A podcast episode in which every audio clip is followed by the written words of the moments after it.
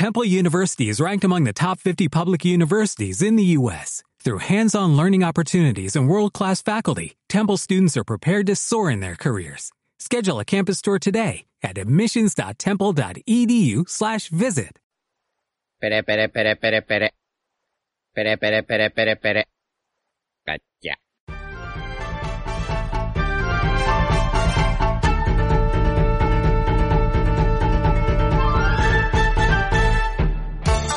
Hola Nakamas y bienvenidos una semana más a Radio Pirata, vuestro podcast favorito de One Piece. Eh, hoy no está Iván, así que no vamos a hacer el ¿Qué tal Iván? Que, que nos dio el tremendo meme del Reddit del otro día. Eh, pero bueno, estamos los demás, así que ¿qué tal Jaume? Yute, ¿Qué pasa? Royal Tenéis el rey de la descripción. y yo soy Diego. Y vamos a hacer obviamente la review del capítulo 1047 de One Piece. Pero antes hay, hay cositas que comentar. Eh, bueno, primero la portada de la Jump, que además creo que la podemos hilar con una anécdota que pasó en Semana Santa, porque esto nos confirma Radio Furbo. Sale Luffy con un Vaya. balón de la Champions.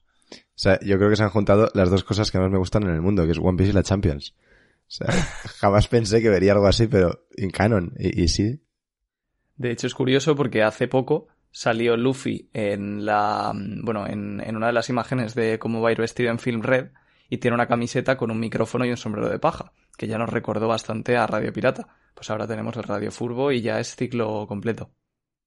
Espectacular. Qué tiempos para ser. Radio Pirata Enjoyer, eh. Y na- la. Bueno, se, se viene momento de Pirata Enjoyer, que es que queríamos comentar. Eso fue increíble. Iván no está, por desgracia.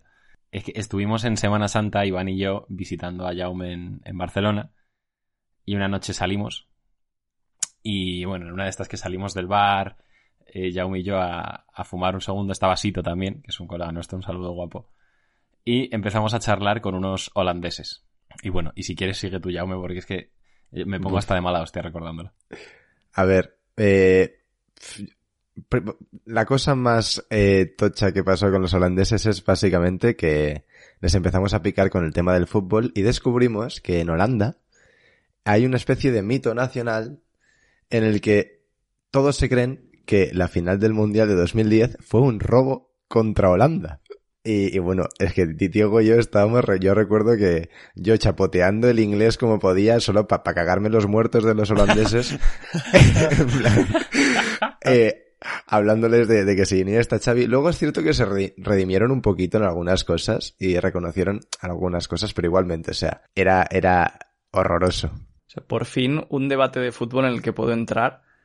En, en esa final, yo recuerdo que hubo una cantidad de faltas de Holanda a España que podían haber sido perfectamente amarilla, roja, Sí, sí, sí, sí. y no se pitaron o no se sacaron tarjeta. Sí, o sea, Que no tiene sentido que digan eso. O sea, fue, fue más robo de, de Holanda y, y perdieron. sí.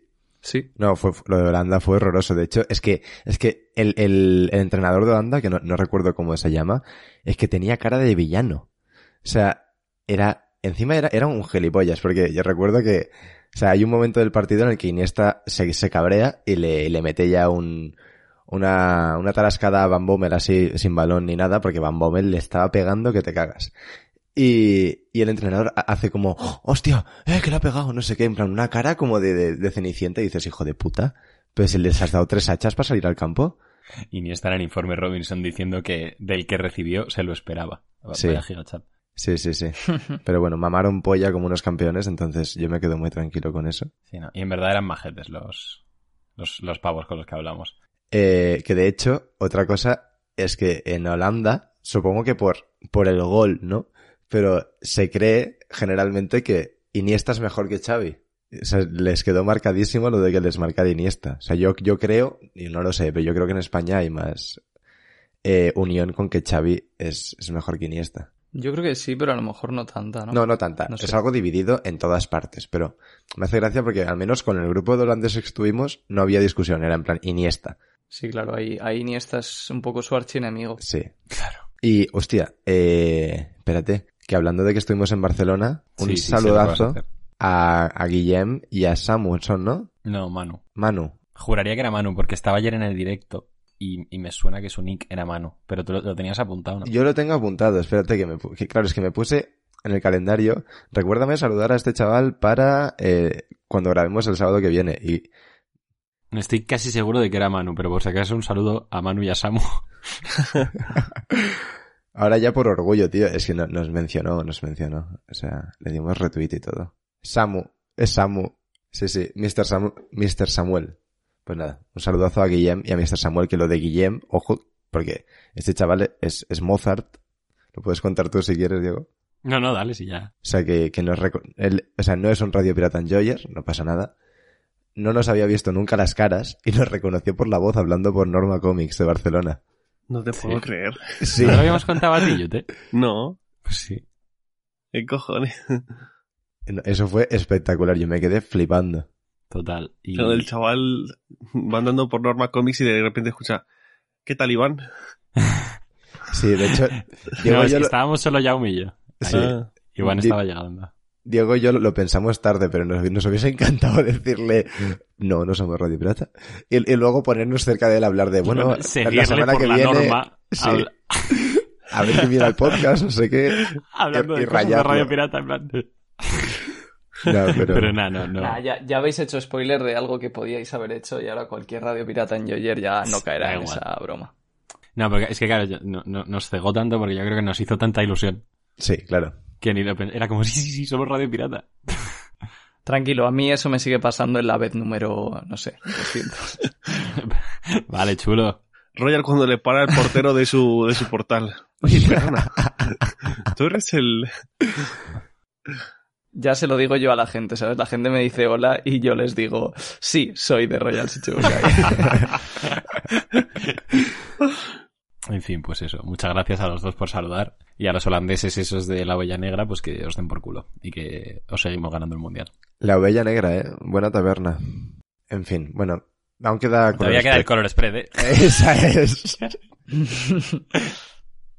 Bueno, pues mira, ya que tal, el color spread está chulísimo. Que son todos los mugis como en un día de playa. Bueno, todos los mugis y lo que casi seguro es Momo, ¿no? Porque es un dragón y tiene el mismo color que Momo y tal. O sea que... Sí, sí. A mí me hace extremadamente gracia que Zoro le, le esté dando una salchicha y Momo vaya todo lanzado con la lengua fuera incluso. O sea, como no frene, se come a Zoro también. Sí, bast- bastante gracioso, sí. Y... Vale, venga. Vale, vale. No, pero sí, está, está, chulísimo el color spread. Todas las sombras, eh, todos los mugis, no sé. Sí, luego están Jinbei Brook. Me, me, me encanta. Voy a- la mítica siesta de después de comer en la playa. Sí. Claro, una, una broma que va a ofender a mucha gente, Jimbe Andaluz. y Brooke también. Brooke ni lo veo Sí, yo. Brooke Está- está, eh, de- debajo de las piernas de Robin. Sí. Sí. Sí, a mí una... Yo, yo iba a decir así, entre claro. las piernas de Robin, de hecho. Pero... Ya, yo lo he cambiado. De hecho, está sospechosamente mirando un poco hacia Robin, ¿eh? O sea, A se, está haciendo el dormido. fijo, claro, pero no tiene- no- es como llevar gafas de sol. Claro, no tiene Sí. ojos, no sabe Sí, dónde Claro. De hecho, no debería poder ver, pero bueno, esto ya... Hostia, no jodas. No. No. ¿Has visto qué cosas, eh? Descubrimientos aquí en el me, me- 1047. me hace extremada gracia, otra vez, que, que, que, que hayas pensado ante lo de los ojos que, que le esté saliendo una pompa de, de mocos, ¿sabes? En plan, porque tampoco podría. Vale. De hecho, no. no Hostia, no jodas, Yute. Una risa tal, ¿no? Bueno, bueno, bueno. ¿Cómo estamos, chavales? Y me hace extremada Muy gracia chulo... ¿Qué te hace ver, extremada gracia? Va, va, Yute? ca- Cuéntanoslo. Cállate, cállate. que, No, no, Fra- no, que Frank- dilo. que Frankie esté montando en lo que supuestamente es el fuego. En plan, va agarrándose al fuego. Claro, pues que de- son como las, las estas, ¿no? Ah. ¿No es pelo eso? Que va a Bueno, ser bueno. pelo royal. Sí, ¿no? Es pelo con forma de... O sea, con forma, quiero decir, que se ondula y tiene color un Bueno. poco para hacer referencia al fuego. Yo creo que son las Homuragumo, si tiene una en el brazo también y tal. ¿Se agarra a ellas? Claro, pero es, es- es como igual que... O sea, Momo como que las puede agarrar, pues supongo que... No sé. Ya, bueno, Ah, bueno. puede ser. Es curioso eso, sí. Pero bueno, muy chulo el color spread ya dejando Ah, bueno, bueno, bueno. las bromas y tal. Una cosa, que, o sea, lo siento, eh, pero me acabo de fijar que creo que el hijo de puta de Chopper está a punto de fastidiarle la siesta a Jimbe. No, no, no. Lo que yo creo que es que Chopper está tumbado con Nami, porque es un chico listo, y Luffy se ha ido a agarrarle a la hamaca y ha saltado como un plan mítico gato cuando salta y se asusta. Tomás, por ejemplo, tu gato. ¡Eh! Y salta. Buah, ¿Sabes? pues a mí me da la sensación de que Chopper se había subido al tronco ese y, y decir, le voy a hacer un, un triple salto mortal en, en la, en la panza a Jinbe que se, se, se va a cagar. Pues a lo mejor Chopper rebota hasta la isla de al lado, pero... Bueno, bueno. A mí me encanta que creo que Sanji le está llevando comida a Robin y el hijo de puta de Usopp le mete Le un mete un a-. Sí, sí, así es. Y a Sanji no le hace es. ni puta gracia, obviamente. Pues nada, comentar que, mm, bueno, esto es muy visual, pero esta portada para mí está muy chula, de hecho, de mis favoritas en, en mucho tiempo que recuerdo, porque Oda ha ido dibujando las sombras de, de las palmeras que se supone que tienen encima, Hmm. y a mi gusto le ha quedado muy, muy bien. Sí. Die- 10 de 10 este, este color spread, la verdad. Llegó la peor parte del podcast. Eh, sí, bueno, a ver, la peor parte, hijo puta. Pero sí, la verdad que no. Después de la. que lo dijo Royal en el, en el directo, que todavía tenemos resaca de, de Year Fifth. Entonces yo creo que pues. Este capítulo, aunque está chulo, a, a, a muchos sí, pues igual nos ha, nos ha dado un poco más igual, dentro de que nos ha gustado. Pero bueno, Sí, hay que hacer la de review. todas igualmente. formas, adelante, Exacto. eso es. Así que vamos allá, chavales, entramos en harina con el capítulo 1047 de One Piece, titulado El cielo de la capital. Arrancamos con eh, Yamato y Momo, y bueno, Yamato sigue insistiéndole a Momo en que tiene que hacer las Homuragumo para, para detener el avance de Onigashima y sostenerla, y Momo le dice que, que es imposible, que es incapaz de generarlas. Y este momento de duda vemos que le lleva a tener un recuerdo de la fatídica noche en la que pues Toki los mandó 20 años hacia el futuro.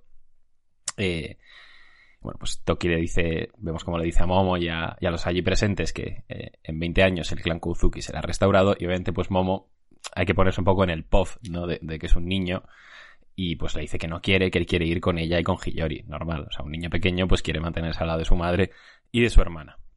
Eh, pero Kinemon le, pilla por banda y le dice que, que probablemente la que más esté sufriendo por todo esto es Toki. Y, bueno, pues le da un speech, ¿no? Sobre el honor del país de los samuráis. De que si su madre está decidida, pues Momo simplemente la está deshonrando con esa actitud. Y que, bueno, un poco, poco modo Sanji esto, pero que debe actuar como un hombre. Eh, bueno, pues Momo tiene ahí su, su típica duda de que es un niño, no sé qué.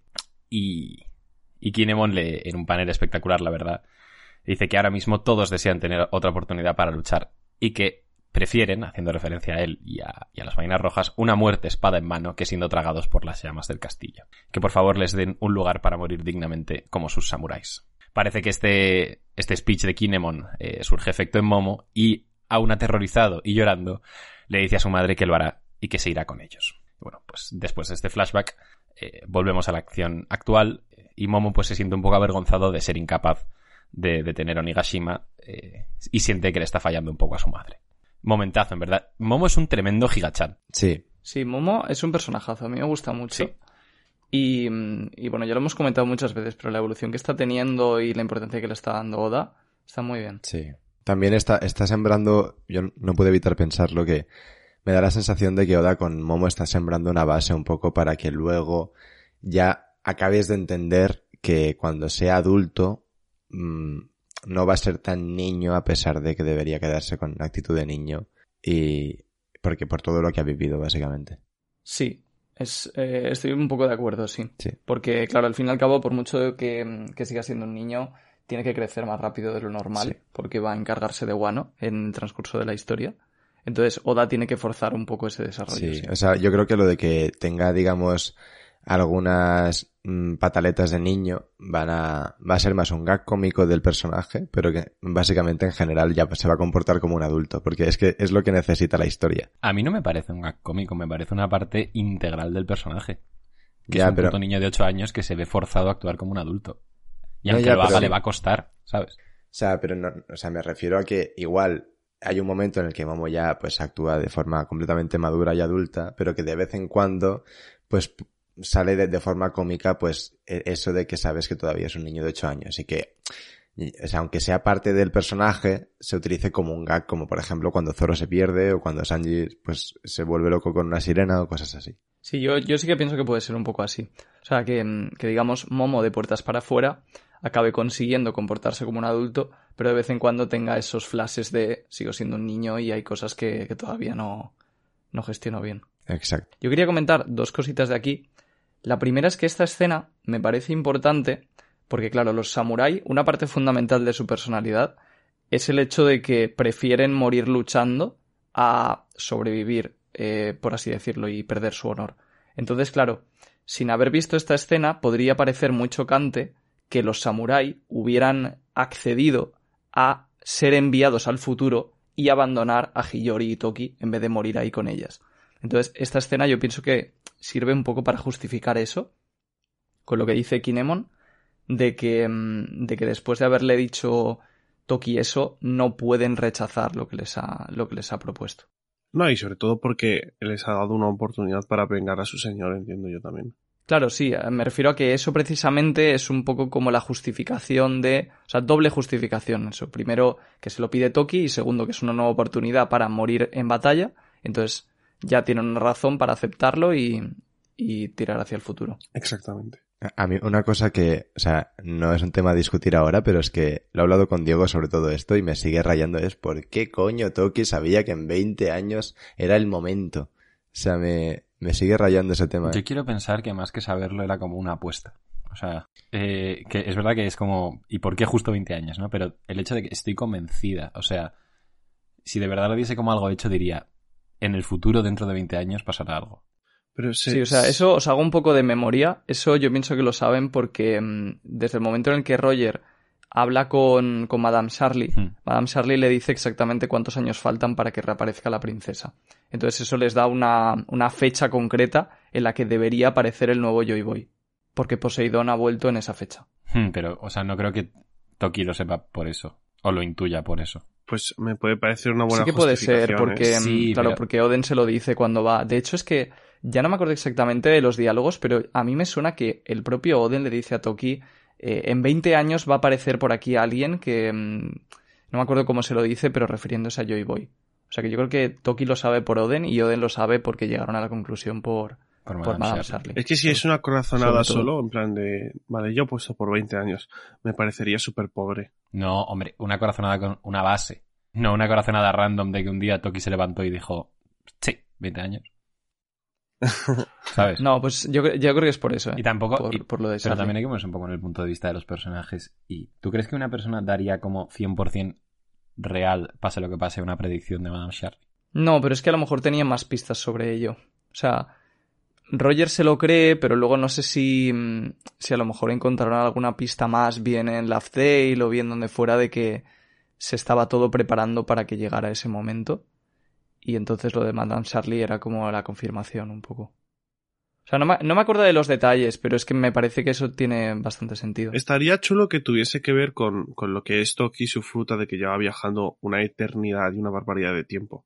Claro. No, pero también la gracia de Toki es que no sabe lo que va a pasar, ¿no? Entonces por eso cada vez que salta es un salto de fe. Porque no tiene ni idea de lo que se va a encontrar. Pero es más duro cuando el salto de fe, en plan, lo llevas a cabo en otras personas y no en ti. No sé si me explico. Esto no es un salto de fe. O sea, to- si Toki lo haces por algo. O sea, no, es- no les sacrificaría, ¿sabes? No sé si me explico. Sí, pero vamos que, o sea, te lo decía simplemente porque ella no ve, no es que vea el futuro ni nada. No, ya, ya, ya. Ella no sabe lo que va a pasar. No, pero en el caso de que una cosa que acabo de pensar es un poco una tontería, pero que Toki haya ido a lo largo de la historia siempre siguiendo el patrón de cuándo debería aparecer el Joy Boy según lo de la princesa Sirena y que siempre haya ido a ese momento de la historia y haya visto fracasar a todos los que deberían haber sido Joy Boy hasta el último por el que da su corazonada, que es que ya justo muere y que sea Luffy que sí lo consiga. Sería curioso eso, pero creo que no, por lo que le hemos oído decir a ella. No, no, yo también. No parece que saltara con eso en mente. No, no, yo también creo que no, pero me mola la idea. Estaría bastante chulo. Pero en plan, creo que si, si fuese esa idea, reaccionaría de otra manera ante Roger, ¿no? Que es, por así decirlo, el, el último casi Joy Boy que ve ella. Sí, sí, sí, sí, yo te digo que yo, yo, yo- es que Mm. no lo creo, simplemente ha sido un headcanon en mi cabeza que me ha gustado. Sí. Pues bueno, y por comentar no solo lo bueno, también ha habido una cosa que no me ha gustado de esta escena que quería mencionar, que es que no entiendo por qué Toki no manda a Hiyori al futuro. Y yo pensaba que cuando viéramos este flashback, una de las cosas que se iban a justificar era eso, porque es algo que había quedado como cabo suelto, pero se ha visto este flashback y tampoco han comentado una razón. Entonces, a lo mejor la hay y, no- y yo no me he enterado, pero si no, no, no entiendo por qué no la manda al futuro también. Yo creo que es simplemente que al final se están sacrificando. O sea, ir 20 años en el futuro no es algo No es algo a lo que todo el mundo accedería y porque el sí que podría pasar desapercibida como, como ha hecho. Que sí que obviamente es difícil porque ha tenido que tocar para el asesino de su padre, ¿no? Pero más difícil es saltar 20 años en el futuro, eh, ver toda una nueva era y ver, y ver en tus propios ojos, en plan, el, el cambio de repente de, de Wano, ¿no? De, de, lo que se había convertido después de Caído. Y entiendo que Momonosuke parece... tiene rasgos de en plan, ah, vale, pues este es el hijo de Oden. Supongo que será algo así. O sea, yo, yo, entiendo lo que dices, pero a mí me parece más duro aguantar 20 años sola, sin tu madre, sin tu hermano, siendo una niña como Hiyori, y encima sabiendo que Orochi y Kaido van a estar gobernando Wano. Sí, pero tú imagínate que, en plan, eh, yo ahora mismo te mando 20 años hacia el futuro, ¿vale? Y, yo que sé, está empezando una guerra mundial. Imagínate, en plan, que lo siguiente, lo que abre los ojos es un mundo completamente destrozado, que no se parecen absolutamente en nada a lo que tú habías dejado atrás. Yo no sé qué es más duro, sinceramente. Si ir poco a poco y ver cómo se convierte, y te vas mentalizando, a, la, a medida que creces, de hecho, o, directamente como un niño de 8 años ver ese cambio en Wano. Ya, pero no estás sola al final, ¿sabes? Mm, ya. O sea, solo el hecho de estar con tu hermano, para mí ya, ya es a mejor. Ver, y que aquí Hiyori es un bebé, ¿no? O sea. Sí. Pues es o sea, que, si sí. van al futuro y ven eso, tampoco se enterarían. Por eso. Si no se lo dicen, ella pensaría que está creciendo en su época. Ah, claro, no había caído en eso, sí, sí. O sea, yo personalmente no veo muy justificable, ni creo que Oda se haya esforzado mucho, que a lo mejor ya, ya digo, es fallo mío, como siempre. Pero mm, no me parece que se haya esforzado mucho en justificar que Toki no mande también a su hija al futuro. A ver, pero primero ni, ni todos los vainas van al futuro, ni... O sea, yo entiendo que también sería un, un, un, una carga para ellos tener que cuidar a un bebé. Tenían que escapar de la isla y demás. Y, luego es eso, que hay vainas que podrían haber cuidado de Hiyori. Y de hecho, el propio Koshiro lo hace de cierta manera. Sí, o sea, de esta escena, aquí están cinco vainas y Kawamatsu es el que se queda y, y Toki le deja a cargo de, de, Hiyori. Pero ya digo que me parece que tendría más sentido simplemente mandarlos a los dos al futuro también. Ya, no sé, o sea, no se me ocurre ningún motivo, la verdad. Pues eso. Si, si se os ocurre a alguien en el chat, comentadnos en el chat, en digo el ya. chat. Si lo tengo ya muy interiorizado. Si se os ocurre a alguien, dejándonos en los comentarios de, de YouTube o de ebooks y, y, le echaremos un vistazo. A ver, igual, igual al ser un bebé le daba miedo que saliese algo mal, yo que sé. Sí, pero vamos, que de todas formas, eh, Hiyori no es el personaje más querido por Oda. Y yo creo que en este capítulo eso se, se vuelve a ver, ¿no? Ya veremos a medida sí, que avanzamos sí, sí, con cierta escena. Totalmente. Bueno, pues dejando atrás eh, todo el tema de, de Momo y, y, Yamato y su flashback, eh, volvemos a, a, la cima de, de Onigashima, volvemos a, a, donde nos habíamos quedado, del duelo entre Kaido y Luffy, eh, que era cuando Luffy atrapa un rayo con sus propias manos, y Kaido se lo dice, ¿no? Has, atrapado un rayo, qué cosa tan ridícula. Y vemos que Luffy eh, no solo había atrapado el rayo como para sostenerse, sino que de hecho lanza un ataque que es que le tira literalmente el rayo a Kaido y le llama Gomu Gomu no Kaminari, que aquí nos lo, lo traduce literalmente como trueno de goma. Eh, y vemos que es un ataque bastante poderoso, genera una fuerte explosión, pero Kaido logra esquivarlo, sin mucha dificultad. Eh, Kaido se abalanza de nuevo sobre Luffy, le golpea con, con, su canabo, al tiempo que le dice que, bueno, que haga lo que haga, ah, supongo que haciendo referencia a todas las cosas locas que está haciendo con su fruta ahora, será inútil. Después de recibir el golpe, Luffy se agarra de nuevo a un rayo eh, para frenar el impacto. Eh, se pone a, a, girar alrededor del rayo, como para volver hacia Kaido y golpearle con más fuerza. Pero Kaido me parece que no se inmuta mucho ante esto. Le dice que, sabes, una habilidad como la tuya no basta para conquistar el mundo. Parece que Luffy le va a lanzar un ataque. De hecho, dice Gomu Gomu no. Pero Kaido le vuelve a golpear con su canabo en el rostro y le dice que ahí tenías a alguien como Roger, haciendo referencia a lo que ha dicho sobre la fruta, que aunque no fue un usuario, fue capaz de, bueno, pues aquí ponen provocar cambios en el mundo, pero creo que la inglesa era como poner el mundo a sus pies o algo así. Y que me parece que va más acorde a lo que quiere decir Kaido. Eh, el golpe del canabo, pues manda a Luffy hacia el suelo, pero con su despertar lo hace de goma, vuelve a ser expulsado hacia arriba, y Kaido le dice que solo con Haki se puede lograr pues algo como lo que hizo Roger. Le vuelve a golpear. eh, es una barbaridad lo de Kaido, ¿eh? Completamente. bueno, le vuelve a golpear con su canabo. Si quieres acabo esto y ya comentamos toda esta parte. Eh, pues vemos que tiene bastante efecto el Luffy. Y bueno, nos quedamos con que Luffy parece que agarra de la pechera eh, a Kaido. Di Royal, lo que ibas a decir. Sí, que, mm, que bueno, este panel cuando leímos el capítulo en directo pensamos, vaya barbaridad de panel, porque el dibujo de Kaido con la forma esta borracha que tiene, pues es- está muy bien. Pero es que ya ha habido unos cuantos paneles así, Sí. en los que Kaido en esta forma ha reventado a Luffy. Ya tenemos bastantes paneles. Sí, no, no, Kaido es una maldita bestia. En plan, después de todo, incluso ahora con, con el power up que ha supuesto la quinta marcha, que siga de igual a igual la pelea o incluso un poco él por encima, me parece una puta barbaridad. Pero una locura.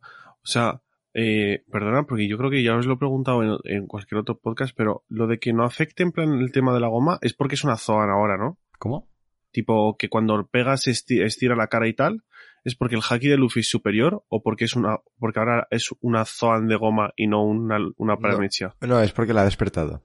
Sin más. O sea, al despertar eh, la fruta, como tal, sea zoano o paramecia, al tener esta, digamos, esta, eh, estas habilidades de paramecia a pesar de ser zoan, pues al despertarlas, es como que mm, le quitas como todos los límites a la fruta y te conviertes en un puto chicle, tan goma que eres casi líquido, ¿sabes? Da igual el haki. No, no es que da igual el haki. O sea, yo creo que es el hecho de que es tan de goma que por mucho que, mm, digamos, le golpeen con haki, por decirte algo, ¿eh? La parte de atrás de su cuerpo, que no ha sido directamente golpeada con haki, es de goma y se tira hacia atrás y se moldea con, con el ataque, ¿sabes? Mm, Vale, vale. Pero vamos, es que yo creo que tampoco lo terminamos de entender nadie del todo, porque, o sea, da igual la explicación que busques, aunque, bien que es porque es una Zoan, bien por, por lo que sea, sigue sin cuadrar del todo. O sea, yo creo que es porque Oda lo quiere hacer así y ya está, la verdad. Sí, o sea, realmente... Sí, bueno, pero que estaría bien que lo justificase porque Sí, sí, en sí, plan, sí. lleva una cierta lógica durante, ¿sabes? Aparte de la serie, pues. Pero bueno, sí. Son O sea, pero es que, ¿a qué panel pues, te refieres, Yute? A casi todos, en plan, al, al, al hecho de que le pegue con el cánobo con haki y en plan, pues yo que sé, la cara se le meta para adentro o salga rebotando para abajo. Cosas Pues de de la esas, cara ¿sabes? puede ser simplemente un efecto de la fuerza con la que le ha golpeado, ¿eh? No tiene por qué significar siquiera que es de goma. O mira, ahora hay un pequeño ejemplo, ahora cuando avancemos, bueno, me, me adelanto un- un- Sí, sí, unas- no pequeñas viñetas, que eh, tenemos que eh, Luffy coge a Kaido y le estira el pecho, ¿no? Pues Kaido coge el brazo y le, y le pega con el, con el cánobo, ¿se llama? Sí. Pues Le pega con el cánobo y el brazo, pues como si fuese flácido, un chicle, va para abajo. ¿Sabes? No es como que en cualquier otro, entiendo que en otras situaciones al aplicar haki sobre un cuerpo elástico de una parametria, en, esa, en, en ese caso, el- esa parte del brazo tendría que quedarse como recta, porque claro, anulas la, Sí. anulas la fruta, entiendo. Y la pregunta Es es, que- ¿el Kairoseki ahora funcionará Mm. en Luffy o no? En quinta marcha. Claro, vamos a separar. O sea, el haki realmente no anula la fruta. El haki lo que hace, se supone, es golpear el verdadero cuerpo del usuario. Entonces, yo entiendo que él sí que está golpeando el verdadero cuerpo del usuario y por eso le hace daño, pero aún así Luffy, en esta nueva forma, es tan elástico, por así decirlo, que se sigue estirando. Eh. Y, y tampoco le daría mucho más vueltas, como ha dicho Diego antes. Ya. Hmm. Sí, a O ver. sea, yo lo había entendido como que ahora es una Zoan, o sea, tipo quinta marcha. Pues en la quinta marcha la fruta pasa a tener características de Zoan. Pues como que es una Zoan, tú cuando le pegas a Rob Lucci un puñetazo con Haki del Rey, esa parte no pasa a ser cuerpo normal. Sigue siendo un tigre. Entonces, pues lo mismo Mm. con, con Luffy. No lo había pensado así. Sí, pero es que, pero es que siempre ha sido una Zoan, ¿sabes? No debería ser Zoan solo en el despertar. No, pero es que hay veces en las que... no le veo... en la- hay- no, porque no tendría sentido entonces que hubiese veces en las que sí le duelesen los golpes o sí, en plan, se fuese su carácter elástico antes en la serie. No sé si me explico. Mm, No, o sea, no, no te entiendo. Eh, bueno, a ver, o sea, yo estaba pensando en lo de en lo de Barba Negra, ¿no? Por ejemplo, que la trae y le hace un daño de la polla. Pero claro, Pero porque ahí le anula la fruta. ju- claro, justo Barba Negra le anula la fruta. Sí. Eh, sí, no sé, o sea, yo creo que es que como que Oda le quiere dar ese tono cartoon y pues hace estas cosas y ya está. Sí, claro. Pero que sí, que estoy de acuerdo contigo en que estaría guay. Que no creo que lo haga, porque Oda no es muy de hacer estas cosas, pero que pues lo, lo explayase un poco más. Hmm. Bueno, pues siguiendo, eh, nos habíamos quedado en que Luffy agarra del pecho a Kaido y, bueno, como decía Yute, eh, Kaido golpea su, su brazo al tiempo que le dice que, pues que está siendo bastante tonto, ¿no? Porque al agarrarle de esa manera y o como ocultarse en el cielo simplemente está delatando su posición. Kaido cambia instantáneamente a su forma dragón mientras la ataca con un eh, Tatsumaki Kaifu, que esto, esto creo que son los míticos dracotornados, ¿no? ¿O no? Ah, no, no, Sí, no, no. no, no, no. Esto es con lo que le corta el brazo a, a Kiku. A Kiku. Sí. Sí, eso es. Claro, y Kaido le dice que, bueno, los cortes, los objetos afilados siguen siendo tu punto débil, como... Que esto, esto en verdad me ha gustado, esta frase, porque es como, incluso con la chetada de la fruta, la debilidad que te dice Oda que tiene Luffy en el capítulo 1, la sigue teniendo. Sí. Sí. Sí. ¿Otra vez? Sí, bueno, eh, seguimos. Luffy. Sí, nada, aquí, espera, si quieres antes de seguir, comentamos tema lo que está recibiendo Luffy.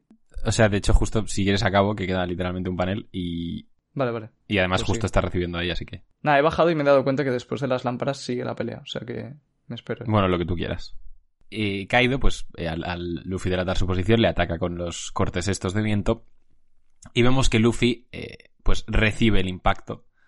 Pero luego veremos que lo ha hecho a propósito y se lo ha tanqueado por un motivo. Bueno, si queréis decir algo de esto, o sigo directamente. No, no, sigue, sigue. Ok. Sigue. Cambiamos de escenario ahora, nos vamos a, la capital de las flores, donde recordemos que está ocurriendo todo el festival. Y parece que ya van a comenzar a, bueno, de hecho comienzan, ¿no? A lanzar las, las lámparas flotantes estas, los farolillos, con los deseos para, para sus fallecidos. Al tiempo que dicen, bueno, pues que el festival ya está acabando, lo que significa que mañana, pues toda esta gente volverán a ser esclavos. Es, es, es, es muy bonito y a la vez triste, ¿no? Porque pues la gente está disfrutando, pero eso mañana les toca ser esclavos de nuevo. Incluso dicen que, pues, ojalá poder estar vivo para, para el siguiente año. Qué bonito esto, eh. Sí. Poca broma. Sí. ¿Te has emocionado, Yote? Sí. No, o sea, me ha gustado más otro- otro- otra página abajo, pero en plan, esta también está muy bien. Sobre todo por lo de, en plan, quieren seguir vivos solo para llegar a este mismo día el año que viene, ¿sabes? En plan, es su único Sí, motivo para seguir es. adelante. Sí, no, de hecho, en, en la traducción inglesa dice que cuando salga el sol, cuando amanezca, volveremos a ser esclavos. Y, o sea, me encanta pensar que cuando amanezca va a ser No van el, a serlo. con, con el amanecer de San Godnica. Barras. Eso es.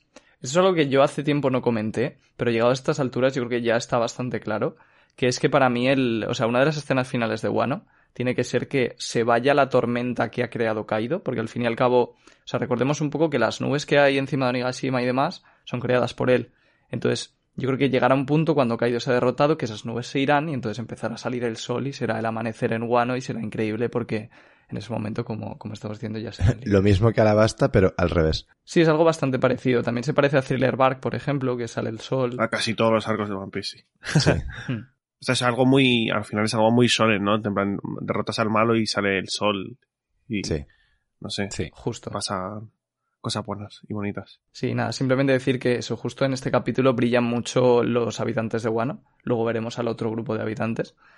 Y que esta escena es especialmente bonita y triste porque es una escena totalmente dramática, pero en la que todos están sonriendo. Entonces, si lo lees muy por encima, no te da la sensación de que sea una escena triste, pero realmente sí que lo es.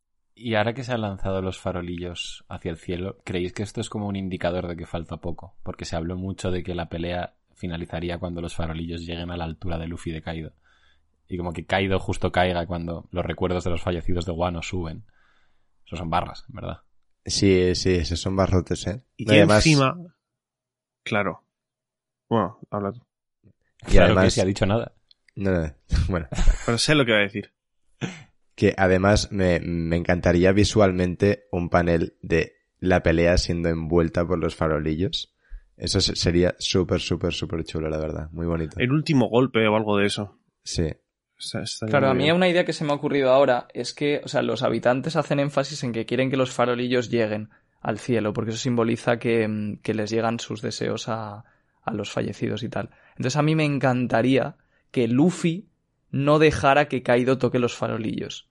Que tengamos alguna escena del estilo eso de, de no sé, de que Kaido Como con la lo de rompa y diga que es una tontería, exacto, y que a Kaido le dé le igual, y entonces llegue Luffy y diga algo tipo, ni se te ocurra tocar uno de estos farolillos y le meta una hostia que... O que, por ejemplo, llegan a su altura, Que lo lo- los ve y va a pegar con el cano todo picado y de repente el farolillo se estira y Luffy se ríe.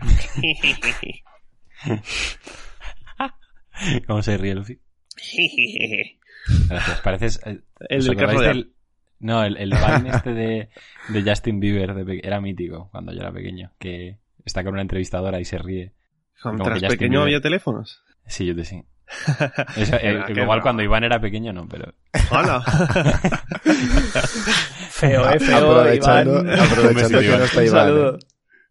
Ah, sí, él es el primero que, Sí. que tiene asumida ya su entrada en la tercera edad. I- Iván Bueno. hace tres meses que dice que tiene 27 y aún no los ha cumplido. Ya, yo creo que cuando cumpla 27 ya va a decir que tiene 30. Para ahorrarse ya, ya total, ¿no? Sí. Bueno, un besito, Iván. Bueno, pues ahí, ahí queda el tema de, de los farolillos. Volvemos a la pelea. Eh, Kaido empieza ya a estar un, un poco hasta los cojones de Luffy. Le dice que pare ya, que baje de ahí. Y le ataca con un Bolo Breath que Luffy también se tanquea. Y cambiamos otra vez del escenario. Y, Bueno.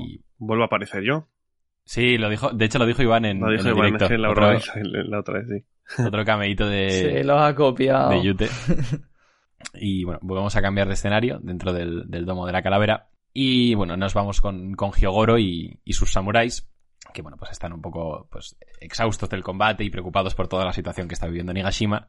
Y eh, dice, bueno, dicen que parece que Onigashima va a caer. Y Hyogoro dice que Kaido pues, ha sido debilitado hasta este punto, ¿no? De que Onigashima, que estaba siendo sostenida por sus Homuragumo, está a punto de caer. Y les dice a sus hombres, oigan chicos, ¿qué prefieren que suceda? que el chico del sombrero de paja venza a Kaido, aunque eso signifique que muramos todos al caer, o sobrevivir, pero a costa de que Kaido gane la batalla. Y se empiezan a reír todos los samuráis y dicen, bueno, viéndolo bien, no hay mucho que pensar. Empiezan a rememorar, bueno, pues que sus familias están abajo, ¿no? Y que si él gana, haciendo referencia a Luffy, todos ellos serán felices y tendrán una vida mejor. Jamás podría acabar de agradecerle eso. Además, habrá esperanza para el, país. Y al tiempo, todos gritan, Mugiwara-san, por favor, acaba con Kaido de una vez por todas. Eh, vemos también la reacción de Kid ante todo esto, que yo creo que está un poco... Pero yo no sé si es que en plan se extraña simplemente de que acepten la muerte de esta manera tan natural, que esto es una preciosidad de, de- de página, o está tramando algo porque no quiere morir y va a hacer de las suyas. Yo, Mm, a mí me da la sensación de que es un poco eh, lo que me transmite a mí. Que le jode un poco incluso, Sí, pero que que, es sea- que cree en Luffy con toda su alma. Pero le jode un poco, Claro, claro. ¿sabes? Sí, también lo pensé, sí, sí. Sí, yo, a mí, a mí el Kid me, la cara de Kid me transmite un poquito también de envidia. En plan, de que, joder, que como están todos confiando en Luffy y él, que, que igual le, le molaría ser él al final el que hubiese derrotado a Kaido, ¿no? Y confiaran tanto en él. No, pero él también confía en Luffy. Sí, no, no, lo- evidentemente, una cosa no quita Mm. la otra, pero a mí la cara me da un poco Claro, una, sí, una sí. sensación también de como de, de, de celos, ¿no? De envidia. Mm, Es, es- es un gesto Sí, raro. no, es curioso porque pueden ser todas esas cosas. Yo, yo no, no me la jugaría por ninguna, la verdad. Justo, sí. Por cierto, que, en plan, antes de, de continuar comentando este, esta parte, eh, se, nos ha olvidado mencionar que, que, que la pobre mm, Otoko, eh, bueno, también lanza un farolillo y dice, eh, llega al más allá, llega con mi papá. ¿Lo has Sí. mencionado eso? No, es verdad. Vale. Bueno, nos hemos quedado hablando. Toda la razón, Yute. Sí, y leí, bueno, y, y respecto a esto, le- leí un tuit que, me- que me reventó por dentro y en plan, qué ganas de ver cómo Chopper hace la cura de las Smile para que por fin Otoko pueda llorar la muerte de su padre. Sí. Sí, es Sí, sí. eso sería increíble. De hecho, estaba pensando con lo del farolillo, que me lo ha recordado, que lo que el momento que comentaba antes de Luffy protegiendo los farolillos sería increíble, especialmente con el farolillo de Otoko. Justo, sí, sí. Vale, pues volviendo al tema de los samuráis, una cosa que quería comentar yo es que esto, o sea, me parece un paralelismo un poco a la escena de los Mings de, de Zou, cuando dicen lo de que Raizo está a salvo. Sí que es verdad que eso tuvo mucho más peso, porque fue muy importante en ese arco, pero para mí Oda quiere dar el paralelismo de, de que esto es un poco otra cosa que comparten los samuráis y los Mings, ¿no? Que están dispuestos a sacrificarlo absolutamente todo por la, por la gente que quieren. Y, y también por eso están un poco los, los vínculos del clan Kouzuki. Sí, a mí es que luego me ha encantado la naturalidad con la que lo aceptan. Es decir, tengo un hijo en Hakumai, mi mujer está en Ringo. Como que ni dudan, sí, sí. Sí, Exacto. y tú ahí, cualquier persona ahí diría, tengo que volver, necesito verle, si no, quiero que vivan. soy, soy un samurái, muero por el honor. Y ya está, punto y final. Y lo afrontan todos con una sonrisa y, me no sé. flipa Hyogoro, eh. Me flipa sea, porque me da, me sí, gusta mucho, es- que esto además es una cosa que creo que hace One Piece bastante, como que personajes de otra generación que igual ya habían perdido un poco la esperanza, Sí. que les, les vuelvan las ganas de luchar. O sea, me parece que pasa un poco con Rayleigh también o con otras personas, gracias a Luffy. Sí, Me- eso me encanta. Totalmente, sí. Y nada, justo lo que decías, eh, Yute, de, eso que, mm, o sea, que sonríen y, y que, que lo aceptan, digamos, sin ningún tipo de, mm, de duda o de preocupación. Una vez más digo que me recuerda mucho a los Minks, porque es lo mismo que con Raizo. O sea, no tenían ninguna duda, ningún... O sea, no, no había ningún ápice de duda en sus caras de que estaban dispuestos a sacrificar sus vidas por no decir, por no delatar a Raizo y por no decir que estaba allí. Y ya digo, creo que es una referencia muy grande a ese momento que une las personalidades de los, de los samurai y de los Minks y, y por eso el clan Kozuki.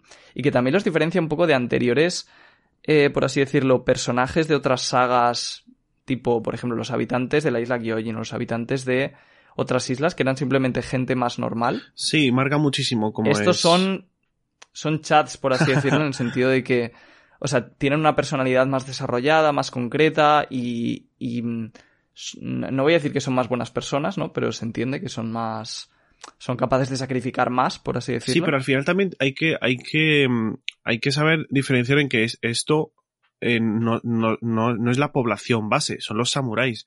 Entonces, por su propia filosofía, y que encima esta página remarca muchísimo el por qué Kinemon, que le, le rogaba a Toki y a Momonosuke al principio, ¿no? En ese discurso, que por favor les diese la oportunidad de morir con honor, que son guerreros al final. O sea, no es, no es Sí. una población base. Pero sí es Sí, cierto que sí. pero- Pero, en el caso de los Minks sí, ahí sí que eran todos, por ejemplo. Ahí sí que eran todos, ¿no? Pero sí es cierto que, no sé, no, no, Oda no entra mucho en detalle, ¿no? Pero en plan, a través de pequeñas viñetas y, y páginas como esta, te remarca muchísimo la, la idea del pueblo y la filosofía que tienen, ¿no? Por ejemplo, en este caso lo que tú dices, de los Minks y los Samurai, por ejemplo. Sí, sí, sí. Eh, pues después de todo este discurso, bueno, que para finalizar, pues un subordinado de Kaido le dice que a los samuráis que si están locos, que todos van a morir. Y Higoro le contesta con una sonrisa de oreja a oreja que qué hay de malo en eso. Y nada, increíble. Es que no me puede ¿eh? hacer esto Oda. Que luego no mate a la gente. No mola así las Si cosas. hubiese matado a Hyogoro, que tú lloraste siete meses por eso si- aproximadamente, no eh. tendrías esta escena, no tendrías esta escena, Bobo. Sí, la tendría, pero sin No la Hyogoro. tendrías. Y sin No, Hyogoro es ah, lo mismo. Bueno, no, pero le sustituiría Ah. Ch, tranquilo, pero lo de Hyogoro me hubiese dado una pedazo de escena que hubiese sido la polla Sí. y a Hyogoro aquí le podría sustituir cualquiera de esos subordinados que ganan una importancia en ese momento en el que Hyogoro está a punto de morir y que tristemente no sale ninguno de ellos en estas viñetas y es una pena. O sea, a ver, otros- acepto, Sí, sí. acepto Y tu punto de encima- vista, y encima, pero para lo mí siento, Diego. esto golpea, perdón, esto tiene más peso emocional que si Hyogoro hubiese muerto en ese capítulo. Y Para está, mí no. Decid lo que queráis.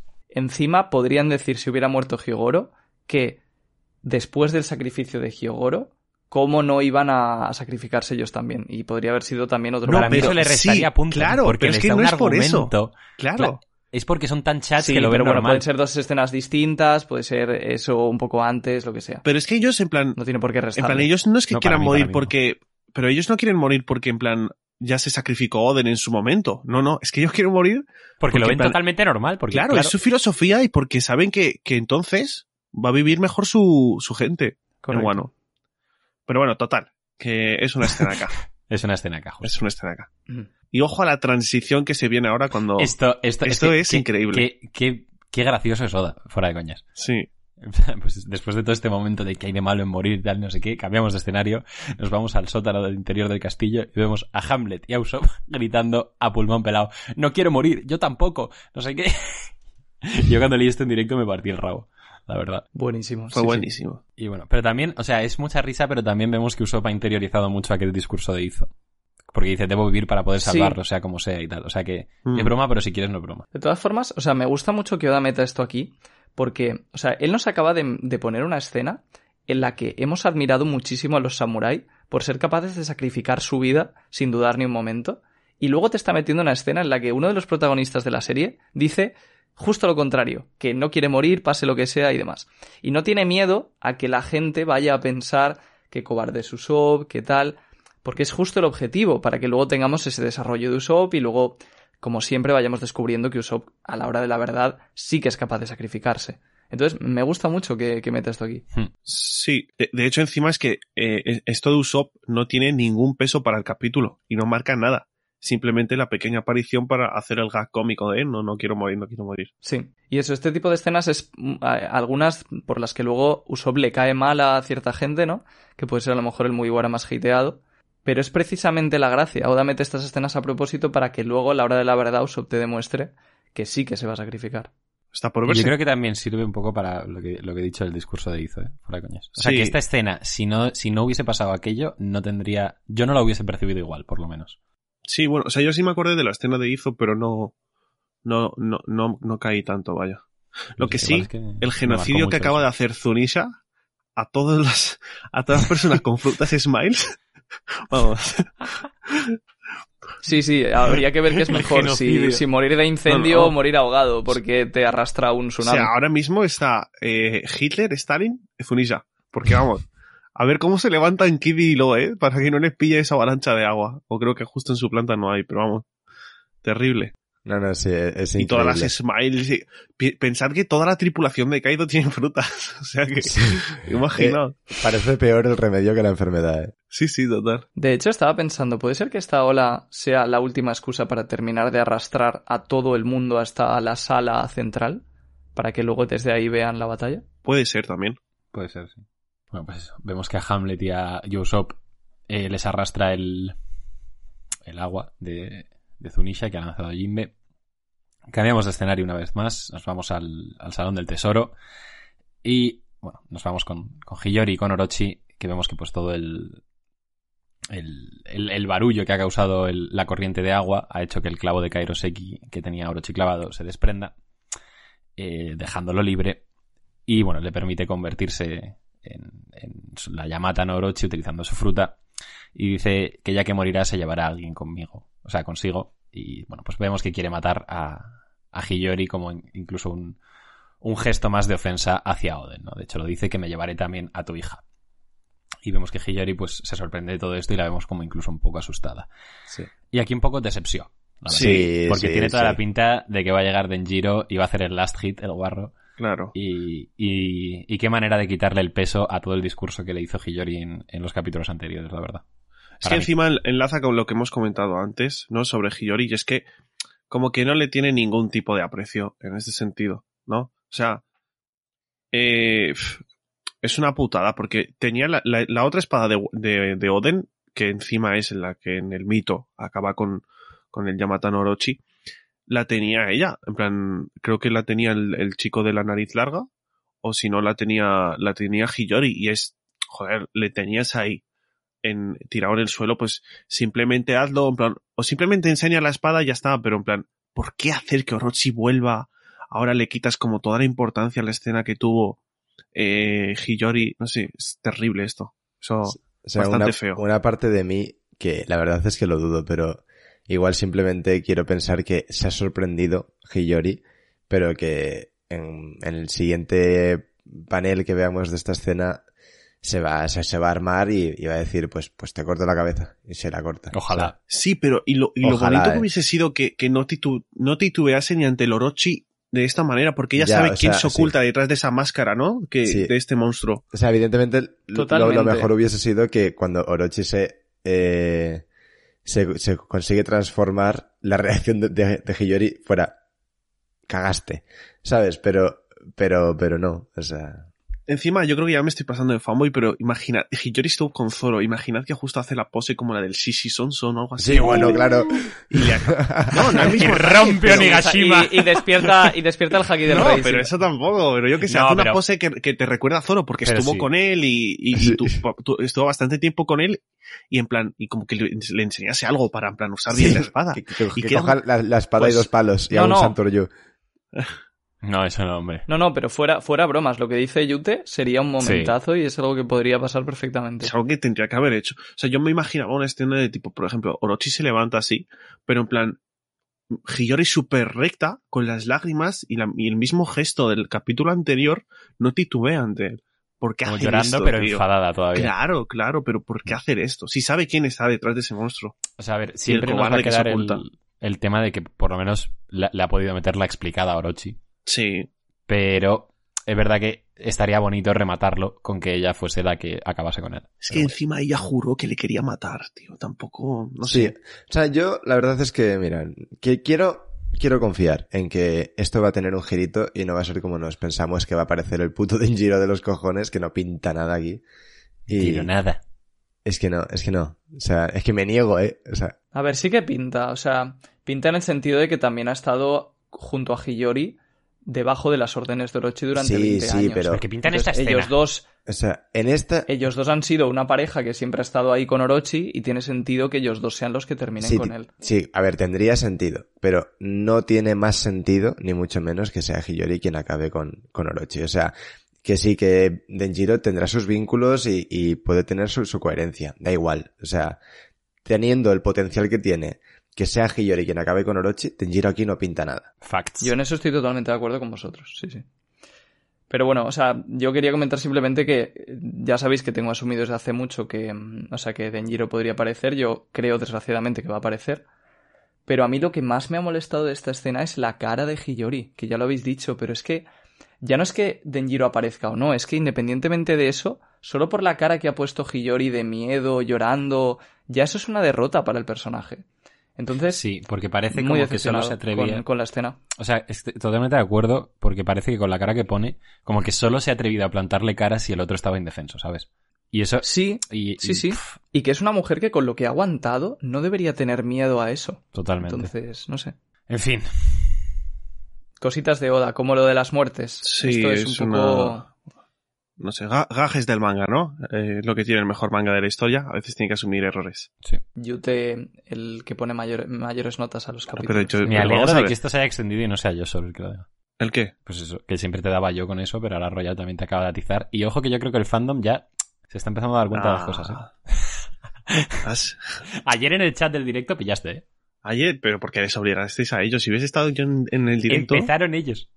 ¿Qué va? ¿Qué va? Obligamos. Dijisteis, decirle Empezaron cosas ellos tal. y Y, lo- y empezaron luego que solo, sí, pues, a las pesado, no masas. sé qué. Ah, por favor. Por favor. Ah, que sí, yo te que sí. Vamos a seguir. bueno, pues ahí a ver cómo resuelve Oda todo el tema de Hiyori y Orochi, pero vamos. Eh, 1% de posibilidad, 99% de fe, la verdad. Volvemos a, a bueno, pues a, a la parte superior de Nigashima. Volvemos ahora mismo con vemos el POF de, de Yamato y de y de Momo y vemos que Luffy le grita a Momo desde, desde el cielo, ¿no? Que es donde está oculto. Y le dice, pondré punto final a todo esto. Onigashima me estorba. Así que quítala de en medio. Bueno, aquí pone la quitaré de en medio, pero si no entendí mal, yo creo que en la traducción que leímos le estaba pidiendo a Momo que la quitase él de en medio. Sí, claro. Es lo que han tiene sentido. mal. Por ejemplo, entonces Scans le dice muévela. Sí, Sí. es que, bueno, la- las dos traducciones en, en- en español esta semana, la verdad que bastante flojas. Purria. Pero bueno. Sí, y bueno, le dice todo aún así, esto. gra- aún así, gra- gracias por el trabajo que hacéis. Sí, ¿eh? sí, sí, sí, no, no- no- no es, una crítica constructiva, no es destructiva. La que- la que- Sí, Yo, yo te complemento para que la gente no se lleve mi crítica constructiva. equivocadas. Qué bueno que vemos que Luffy le pide a Momo que, que quite la isla de en medio. Y claro, es porque literalmente está cargando un puñetazo desde el cielo que es más o menos del tamaño de la propia Onigashima. Sí. Eso es increíble. O sea, es una puta barbaridad. Eh, Momo y Yamato ven esto y, y flipan. Y Luffy, con una sonrisa en la boca, le dice a Momo que cree en él, en el sentido de que pues no tiene ninguna duda de que va a lograr apartar la isla, a pesar de que ahora mismo no está pudiendo moverla. Y el capítulo finaliza con la sorpresa de Momo y con, un, con una mirada de caído que puede transmitir varias cosas. Y ahora ya sí, fin del capítulo 1047. No hay capítulo la semana que viene, por desgracia. Bastantes cosas a comentar, ¿eh? Bastantes cosas a comentar. A mí, una cosa a destacar sim- simplemente sobre el puño es que, aparte de que el dibujo está muy chulo, que esto ya lo comentamos en la reacción, primero, es el puño más grande que ha hecho Luffy en su vida, evidentemente, y segundo, que esto eh, lo, lo leí por Twitter eh, ayer, es el recubrimiento con haki de armadura más grande que hemos visto en la serie. O sea, nunca se ha recubierto algo tan grande con haki de armadura. Vale, pero la cosa es, ¿por qué se... En plan, eh, no tiene sentido... O sea, ¿no dijo Kaido hace unos capítulos que Sí. a pesar de que no, no lo, sin- o sea, de, de que Luffy tuviese el puño blanco, que aunque, bueno, que él igualmente eso no lo ve, pero en plan que sentía que tenía todos los hakis en, esos- en cada uno de esos ataques, aunque nosotros como espectadores no viésemos el recubrimiento, Lo dijo. ¿Por qué ahora sí? ¿Por qué ahora sí está? En plan, Igual por mero. sí, por queda de putísima madre. visual, sí, justo. queda de putísima madre Sí, yo creo que tener es algo más visual que Pero en cosa. plan, es que haberte ahorrado ese diálogo de Kaido, ¿sabes? En plan, son cosas que, que a veces no le veo el sentido. Y yo leí un hilo muy bueno que decía el por qué Luffy ahora mismo era blanco. Y, y sí, Sí, que hay, hay paneles, sí, y hay paneles en los que obviamente eso queda peor que en otras situaciones, pero tenía un peso narrativo. Y, ah, esto como que se lo ha cargado un poco, ¿sabes? Porque en plan, encima, Kaido dijo eso, se la, la ha recubrido y se la ha puesto negro. Eso sí, el panel la apoya, Yo no ¿eh? lo creo, ¿eh? También, también habría que ver las traducciones, porque a lo mejor lo que dijo Kaido, con una buena traducción, no contradice tanto lo de este capítulo. Sí, bueno, obviamente nuestras opiniones se basan en el capítulo en el que leo aquí en el podcast con vosotros. A ver, que no sé. Sí, sí, tiene sentido. Habrá traducciones en las que Nika se mencionó en el primer capítulo también, pero me refiero. No, hombre. Sí, las de, las de No, pero yo lo digo porque, o sea, cosas así que son detalles, eh, muchas veces eso, dependemos de la traducción y al final me parece más probable que sea algo, un error de traducción que que Oda no, haya, no lo haya tenido en cuenta. De todas formas, imaginaos si el puño es grande, ¿vale? Que, que, que para que no, para asegurarse Luffy de que le va a dar, está agarrando a Kaido. ¿Qué cojones? Yo no lo había visto eso. Sí, claro. O sea, le agarra. El Sí. motivo por el que le agarra es porque se le ha ocurrido esta puta salvajada. Y Es por que, eso se tanquea de todo. hecho, Vale, y yo, Exacto, que, que te hacen poco énfasis en eso, pero aquí, o sea, una de las cosas más importantes del capítulo es que Luffy lleva todo el tiempo tanqueando ataques de Kaido, que le ha costado mucho para llegar a este golpe y a este momento. sí. Es que yo había entendido, porque sí, bobo, había entendido que en plan, eh, Luffy se va para el cielo arriba del todo y desde ahí sale el puño. No es que estuviese él viendo a Luffy y de repente aparecía el puño, vaya. Pero bueno, que es lo mismo. Y ojo que con los rayos de alrededor a lo mejor puede ser el ataque este de... Él tiene un ataque que mezcla también electricidad, Sí. que se llama no sé qué Thor, Sí, eso es. Sí. que no apareció es- Sí, una vez de manera canon, creo, solo. ¿Cuándo? Aparece de manera canon. O no, o nunca. Sí, en la pelea con Shinhao aparece, Ese por es, ejemplo. eso es. Cuando hace rayos con la pelea con Shinhao. Sí, le, le hace mm, Giganto, Thor, no Eso sé es. ¿Y de qué. dónde Eh, sale? eleva el puño al cielo. Y no, y no sé de dónde salen los rayos, pero salen. Y luego sale una en un relleno y ya está. No, sale en, en Strong World.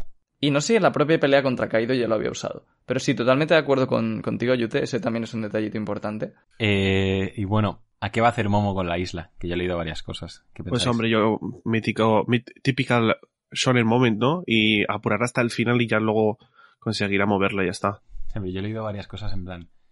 Que igual como que en vez de ir en contra de las Homuragumo de Kaido, intentar quitarla de Onigashima, como ve que no puede, avanza. Como va a corriente con el movimiento que ya tiene la isla para poder quitarla de en medio. Ah, sí, claro, yo había pensado en algo como eso, la empuja o lo que sea. Pero lo que más... Esa idea me gusta bastante. Porque implica, primero, que confía muchísimo en Luffy, en que va a derrotar a Kaido, como para que no le importe acercar la isla a Wano. Mm. Y segundo, también confía en sí mismo y se pone en una situación aún más difícil porque tiene que aguantarla para que no caiga en... sobre la capital. Eso es. Claro, y es que ah, leí una cosa que veo poco probable que pase, ¿vale? Porque es, igual es un poco flipada. Pero me encantaría, que es que eh, Momonosuke ya ha dicho varias veces que es incapaz de generar las Homuragumo. Y si la sostiene, que es, es casi imposible, ¿vale? Pero la sostiene con pura fuerza bruta sobre sus hombros, igual que Oden sostuvo a los vainas rojas. A ver, me parece una sí, puta es una flipada. bastardada. Es una flipada que flipas, pero imagínate. Porque, sí, no, sería increíble, ¿eh? O sea, en plan, a mí la, la idea me encanta. Pero sería una bastardada porque, en plan, mira, hay un panel pequeño, no sé si lo ves, después de la reacción de Yamato, y ves el tamaño de la isla y el de Momo, que es el que está alrededor.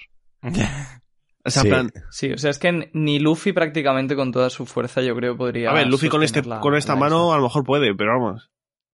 Eh, pero sí, sería una, pero, en plan, sería la polla, Sería, ¿eh? sería increíble, pero yo creo que la referencia Oda ya la, la está buscando con las propias nubes. No hace falta que sostenga la isla de forma literal porque la está Pero sosteniendo. sí que a lo mejor se pone abajo del todo y, y, y- y hace, hace fuerza a la vez que con las nubes, ¿sabes? En plan, eso sí lo veo. O sea, la idea sería la polla, en verdad. Para que, escena. aunque sea un panel similar, tío. Sí, sí, sí, sí.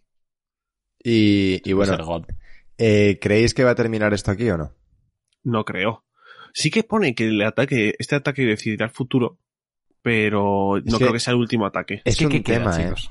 Eh, No, es que yo lo he estado pensando y piensa que ya nos han dicho que Kaido está debilitado. O sea, lo ha dicho Hyogoro, que Kaido está en sus últimas. Además, han lanzado los farolillos. Luffy está haciendo un ataque que ya me dirás tú cuál va a ser el último ataque que le va a hacer a Kaido si no es este. En plan, con los dos puños así. Y, y, y, o sea, y encima ya es que lo- el puñetazo lo va a dar, ¿sabes? Y está un Nigashima por en medio que ya es como el último reto de Momo, que tiene que lograr mover la isla para que el puñetazo nos reviente a todo Dios. Entonces, di- dime, dime qué queda. O sea, No, dame vale, una sí, razón para la- que no sea el último.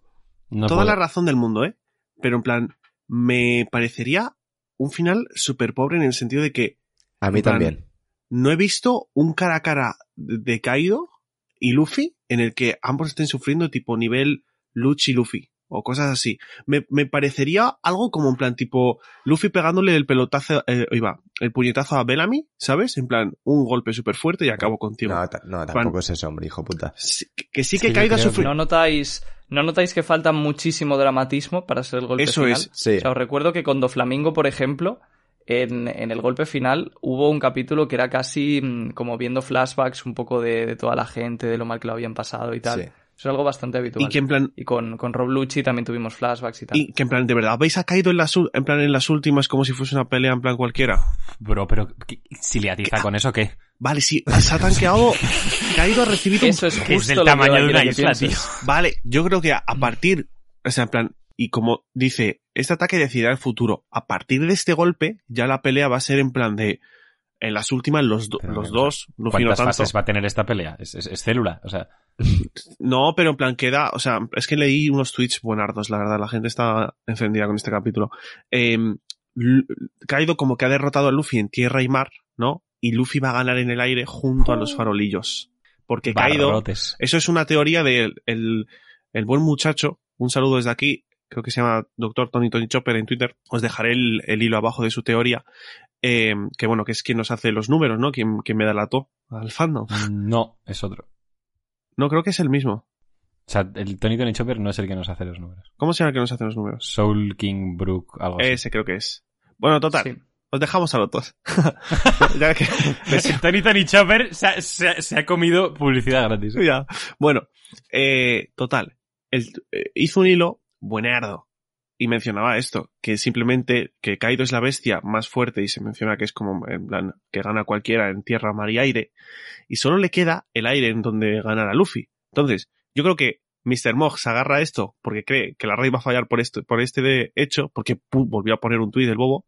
Sí, tiene Y toda luego- la pinta que va a fallar la raid. Sí, Sí, y luego, eh, creo que Luffy va a derrotar a Kaido en el aire, porque ahora sí que están los dos en el aire, por eso también Momonosuke quita la isla, tipo ya están los dos como volando, ¿sabes?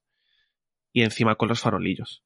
Pero yo creo que va a ser esto y algo más. O sea, porque, Pero no mucho más, yo creo. ¿eh? no, no mucho más, no mucho más, pero ver a Kaido escupir sangre de verdad, ¿sabes? Yo ayer me aposté una lora con Royal de que no va a sacar una forma nueva, Kaido. Ya, ya lo vi. No voy a participar ahí, la verdad. Es que si Kaido saca una forma nueva, sería solo para flexear, porque es que si la saca para utilizarla bien, igual acaba guano en, yo qué sé, pa- para, cuando el Mundial de Qatar. Es que no tiene sentido. Bueno, sí que una cosa sobre el tema de la forma nueva, que me parecería hasta contradictorio que la saque ahora después de hacer un speech de que solo importa el haki. Sí, sí. Sí, eso sería bastante extraño. Eh, sí. eh, Pero Uh, vamos, lo- lo- la Ojo cosa que es que, se come una lora, eh. No, no, pero Ka- Kaido solo importa el haki. Al hecho Kaido hace una tripulación de todo Zoans. o sea, Ya, ¿eh? sí, sí. Sí, ah, es que ese diálogo en general es un poco... Es que no, en verdad de hecho, bueno, que no, no lo- dice que solo importa no lo hemos comentado. Claro. No lo hemos comentado, pero se confirma que, que Roger no tenía fruta, que es algo que ya todos Sí, o sea, porque dábamos por hecho. Ha habido, bueno. po- ha, ha habido como, me ha hecho gracia porque en Twitter ha habido como una especie de revuelo con que se confirme eso y es como, pero si ya lo sabíais. O sea, yo creo que lo ha dicho más porque, en plan, veía a Luffy muy despistado y que no se centraba tanto en el haki, que justo ha sido un momento en el que eh, Kaido le ha conectado como 567 golpes, ¿sabes? o sea, más allá del momento en el que sí Luffy estaba tanqueándose porque quería seguir agarrado. Pero antes de eso, le pegó Sí, un sí, combo que es cuando rebota y le manda. Que, es que yo leo el capítulo y veo ese combo y me parecía raro que luego, en plan, simplemente la pelea terminase con este super puño, ¿sabes? Esto es la polla, ¿eh? Y va a ser la hostia y Kaido se lo va a comer enterito. Pero yo creo que va a, que, va a quedar pelea ¿Queréis- después de esto. ¿Queréis otra lora que la pelea no va a terminar con esto? No. ¿Alguien se ve fuerte? Uf, uf, eh, nos mojamos todos. Yo creo que la pelea no va a terminar con esto. Y me ha puesto dos loras. ¡Dos! Dos loras. Dos, como las yemas de Arguiñano. Tres. Esto sí que no me lo esperaba. ¿Quién Eh, tiene el valor a oponerse a mí? Venga, va. ¿Alguien Yo la ve? veo. No, pues. Va, está bien. Así tenemos Diego, tú y yo la Pero yo tenemos nuestra la otra y dos estos que se ceben. Ay, Vale, y- es y que no- Está bien, está bien. no, Me parece más fácil la apuesta a mí aquí. Que sí, claro, verdad. hijo de puta. No, pues ¿cómo, cómo voy a mamar como un campeón? Bueno, Mm, No, pero yo tengo que- es que- Te- Tengo que ser fiel, no puedo ser caído. Tengo que ser fiel a, y, y coherente a mi discurso. He, he dado todo el speech de por qué no podría ser este el último golpe, entonces yo me mantengo, aunque veo muy lógico que no lo sea, pero da igual. Me... Bien, Pero es que también es lógico que lo sea. Pues Sí, ahora, que, es que- ahora que te has jugado las dos loras, Jaume, voy a explicar por qué yo creo que no es el final de la pelea. Pero nada, o sea, yo creo que aquí Oda simplemente está intentando crear ese momento dramático para que, mm, para que tú te creas que es eh, lo último que le queda a Luffy, pero por cómo se ha desarrollado este capítulo, en mi opinión, la pelea no puede terminar todavía, ni puede acabar así. Como ha dicho Yute, creo que falta todavía ese momento en el que los dos estén al borde de la, de la muerte o de la derrota, pegándose y tal. Y, y entonces yo creo que esto es la excusa para que Kaido por fin esté contra las cuerdas, que realmente en mi opinión no lo ha estado todavía en toda la pelea, y tenga que sacar algo más, que yo pienso que va a ser el despertar y que va a ser el flashback. Si se va a alargar mucho, que puede ser la pega, ¿no? Es decir, vale, parece que está ya terminando todo con Orochi, con los farolillos y tal, pero al fin y al cabo yo creo que todos queremos ver el flashback y que, y que Oda durante todos los arcos suele estirar mucho ese tipo de cosas, como el, el tema de pues, la jaula de pájaros y demás. Entonces yo creo que deberíamos estar preparados para que Oda estire todas esas cosas lo máximo posible para que la pelea dure más de lo que pensamos y meternos pues ese tipo de cosas. Despertar, flashback y tal. Y sobre todo, más ataques épicos de Luffy, porque yo creo que todavía podemos ver más de, de la quinta marcha, a nivel epicidad y no solamente ataques cómicos, y más de la, de la fruta de O sea, eh, con, con todo el miedo a poder comerme una polla gigantesca, eh, no, no me ha, o sea, a mí me ha tranquilizado respecto a la apuesta tu explicación porque yo lo, del despertar es que no lo veo. Que esto sirva para que saque, pues, más movidas caído y tal y cual, es que no lo veo, eh. Eh, pero una cosa que sí que he pensado es que, a ver, mm, ya esto es una cosa que hemos revisado varias veces en, de otras peleas de Luffy, incluso también de Sanji, de Zoro y tal. Y es que si fuera el último golpe este, yo creo que el capítulo hubiese terminado con Luffy asestando el golpe. Y en el siguiente capítulo hubiésemos visto cómo ya está caído derrotado. Como es lo más habitual generalmente que ocurre. Que el capítulo no termine con la amenaza del golpe, ¿no? Sino con el golpe. Totalmente. Y eso no lo había pensado y me acabo de cagar en la puta, pero bueno. Mm. sí. Pero también hay más elementos a tener en cuenta que el golpe, como mover a Onigashima o incluso... Es que a mí la cara que pone que caído al final me, me da pie a pensar que incluso se puede venir el flashback ahora. Sí, porque le recuerde a algo.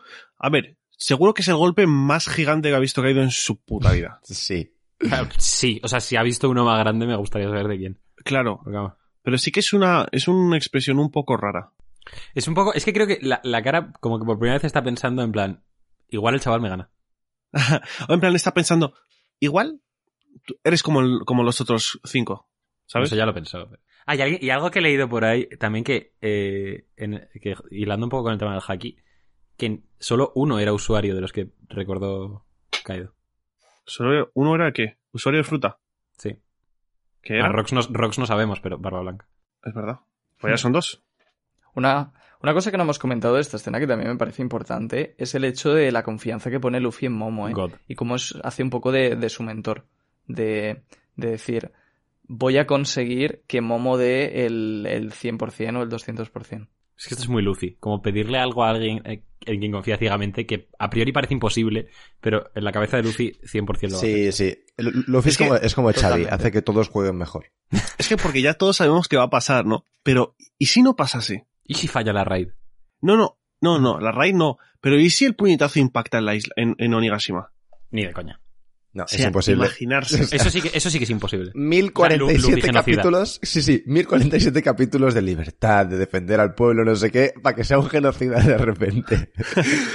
Pero, pero convierte toda la isla y a todos sus habitantes en goma y a nadie le pasa nada. A ver, si justo ha caído, no, Vaya ¿no? A ver. cutrez si pasa eso. Sí, la A verdad ver, es que sí. sería, Sí, no sería una serio. liada, ¿eh? Que sí O es sea, como, que... si, si eres capaz de hacer eso, perdón, ¿por No lo qué, digo en serio, por qué pero le es- pides a Momo que la mueva? Claro. Sí, Es preocupante simplemente que, que- que hayáis pensado que podía pasar de verdad, porque significa que las cosas están ya, se le han ido de madres con la quinta A ver, no, pero si es que antes... el- en- Hombre, mira, mira el puñetazo.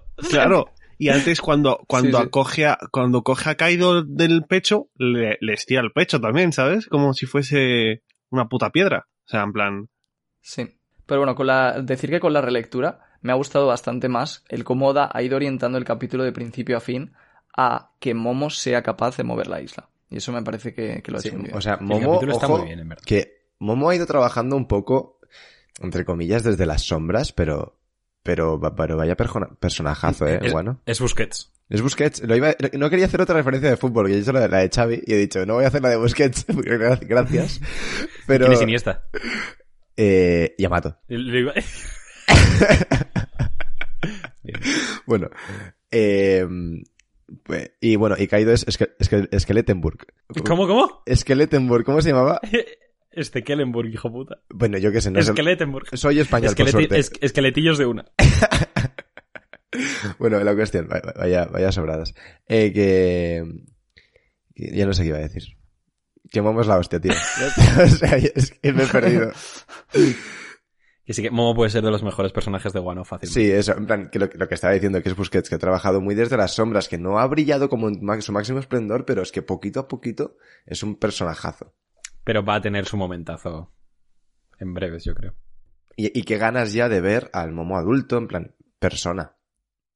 Porque es una cosa Sí, que yo creo que se ha olvidado. de la gente de la gente de Wano cuando vean que, o sea, cuando ya todo haya pasado y vean que o sea, les ha salvado Luffy, pero también les ha salvado Momo, que es casi igual que Oden, Hmm. físicamente.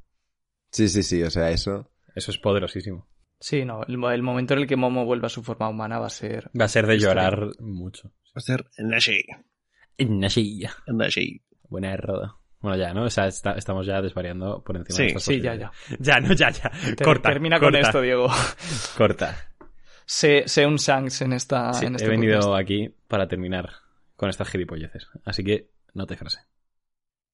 Vale, no que nadie. Todos a la vez, no, chavales. Venga, va, que. Tú id, porque así si, si puntúo muy alto, puedo bajar la nota y así no quedo tan fanboy. Vale, mira, empiezo yo si quieres. Gracias. Yo le voy a poner de nota un. Es que está guapo, en verdad, ¿eh? Un siete y medio. Es que venimos de una resaca de cosas increíbles. Y mi frase tenía una puntada, pero la voy a, la voy a cambiar y quiero que sea gi- gigachat, pero con H Y en plan de Gigoro, ¿sabes? Y ya está. Vale. Bueno, pues te escribo esto el título. Vale, sí, es escribir una palabra. No es muy difícil, te la. Eh, vale, voy yo. Mi nota va a ser un 7,4. Es que, es que eres un mamón. es que eres un hijo de puta. Nah, nah, ¡Qué es- retrasado! Es broma, es broma. Mi nota es un 9. para Vale, este, vale. Un 9 para este capítulo. Y mi frase va a ser: ¿Qué hace Darío aquí? Ah, vale. Y eh, Kaido Sorslock. Ok, Claro. Vale. Vale, vale. No, no me acordaba ya de Yo esa tampoco. referencia, pero sí. Bueno, pues le doy yo, ya que Royal no dice Sí, nada. no, Royal está callado. Sí, Royal igual se, se la quiere guardar para el final. ¿eh? Eh, bueno, es una lástima que no esté Iván aquí hoy, porque voy a seguir mis referencias futbolísticas con la, con la frase, pero bueno, la nota es un siete y medio, como Diego. Y la frase es, le dije, hoy te vas a comer a Onigashima, y se la comió. ¿De qué reís si no la pilláis? No, la han pillado y se ha partido el culo. ¿De qué reís? Si no, Yo, yo pensaba que hablaba simplemente de Kaido. No, no, no, no, no, no, no. se- es una referencia. Sí, es una referencia al informe Robinson del, del, del capítulo que tiene en especial de cuando ganó España el Mundial, que Pepe Reina le dice a Busquets, eh, hoy te, Te tienes hoy- que comer a hoy te tienes que comer a Zil. Y, y se lo comió. Sí. Ok, ok. Entonces, bien. ¿quién es, ¿quién es Pepe Reina en este contexto? Eh, Luffy, es Luffy, es Luffy. O sea, mi- mira, mira el guante que me lleva. O sea, vale, pues nada. Eh, yo de nota le pongo un seis y medio, que no me ha gustado mucho a mí. Fascista. Y de frase va a ser simplemente el sacrificio de los Kouzuki. Muy bien. Está bien. Eh, pues nada, ya está. Vaya mierda de Eh, frases esta semana. Sí, la verdad, no, no hemos estado muy allá. Sí, la, bueno, chicos, no, no se puede acertar siempre. Por cierto, comentar, me, me lo habéis recordado, que Iván nos dijo, ya que no podía venir, que su nota era un siete y medio. Ah, bueno. es verdad. y frase no, Y no tenía, frase. ¿no? Que es lo que más necesitamos. No, frase. Hago una frase de Iván. Nada, nos inventamos una. Si luego veis en el título otra distinta, es que nos hemos inventado la de Iván. Claro. Sí. O- nos sea, ha dicho el Luna que está guapísima. sí, eso, eso va a pasar. Eh, pues nada, guapetones, muchísimas gracias por escucharnos, como siempre. Recordad que nos podéis seguir en Twitter, en Instagram, en Spotify, en ebooks, en Apple Podcast, en Twitch, en arroba Radio Pirata Life, en YouTube, y que vayáis a poner cositas al Reddit que a Royal le hace mucha ilusión. Y nos vemos la semana que viene. Adiós. Adiós. chao, chao. Adiós.